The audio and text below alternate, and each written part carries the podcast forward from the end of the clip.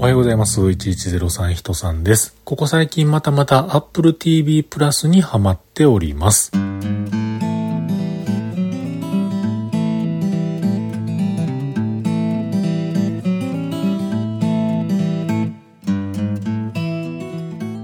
いうことで今日も話しさせていただいております。1103と書きまして、人さんと言います。よろしくお願いします。Apple TV プラス、Apple がオリジナルで制作、配信している動画コンテンツやったりするんですけれども、数年前からね、いくつか作品を見て、まあまあなんかこう僕にパチッとハマるもんはね、なんかもうほんまに毎回楽しみでずっと見てきてドハマりしていたものもあったんですけれども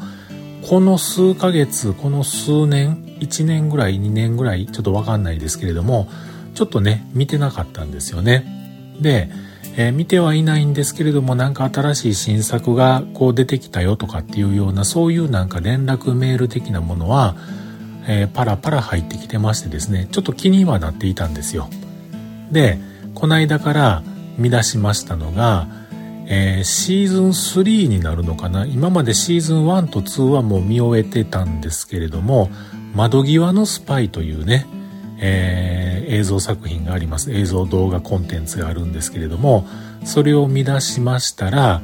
もうこれねハマってもう一気見一気見歌って2日3日に分けて見ましたけれども見ましたね。これあの何て言うんでしょうね。その時々に配信されてるのは1週間おきぐらいに新しいのが出てきたりするんですけれどもまああまりにも僕は見ていなかったためにもう始まりから終わりまで全て出揃った状態で見ることがねできるということで一気見をしてみたわけなんですけれどもまあ面白かったですね。過去のシーズン1と2の話を引きずってる部分もあったりするんですけれども、正直そういうところはもう忘れてるんですよね、僕はね。でも、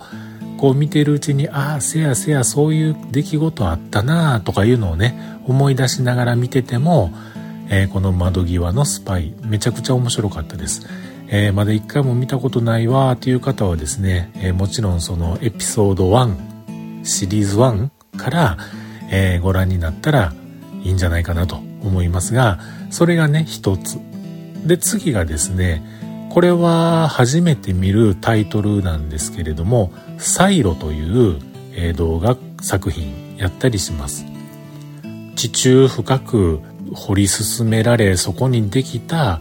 都市空間的なところで、えー、いろんな人が住んでいる。そこに住んでいる人たちは、もう何世代も昔から住んでいるので今現在生きている人たちはなぜその空間に生きているのかが分かっていないでももうそこがね常なる生活の場となっているそこでいろんなことがね起こってくるというようなそういうドラマ作品なんですけれどもこれまた面白くてですね、えー、これは1話ずつこれもまとめてみるぐらいの分出揃ってるんですけれども1個ずつね今のところ見てたりしております。Apple TV プラスで一番初めに僕が見てうわ面白いと思ったのがテヘランという作品でしたね。これ覚えてますね。テヘランも確かシーズン123ぐらい出てたんちゃうかなと思いますが全てね面白い作品です。Apple TV プラスでこういう風な海外ドラマ的なねものっていうのはなんかこう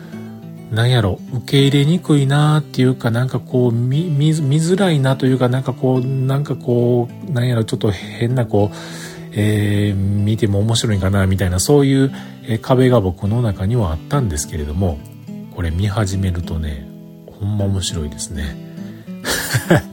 あの面白いですねっていう感想しか言えへんのですけれどもこれねあの Apple TV プラスの契約を持っておられる方、え Apple One というあのサービス加入されている方であればこれも見れますのでねあとはなんかどうなんでしょうねその昔とかは iPhone 買ったとか Mac 買ったとかその後1年間は無料で見れたとかなんかそんな時もありました今もそうなのかもしれないので一回見れるかどうか確認されてはいかがでしょうか他にもねいくつか僕あの見てきましたけれどもそれらももう一回見直してもいいんかなと思うほどにね、楽しい作品。楽しいというかね、なんかこう、本当にこう海外のその生活を、えー、見てるかのような部分、一面もあってね、なんかこう映画とか日本のドラマとかでは見ることができないようなそういったなんか国ならではの裏の顔みたいなそんなんもね見えてきたりとかして非常に面白かったりします。Apple TV プラスで配信されている海外ドラマのお話をしてみました。今日も今晩も。見てみたいと思います。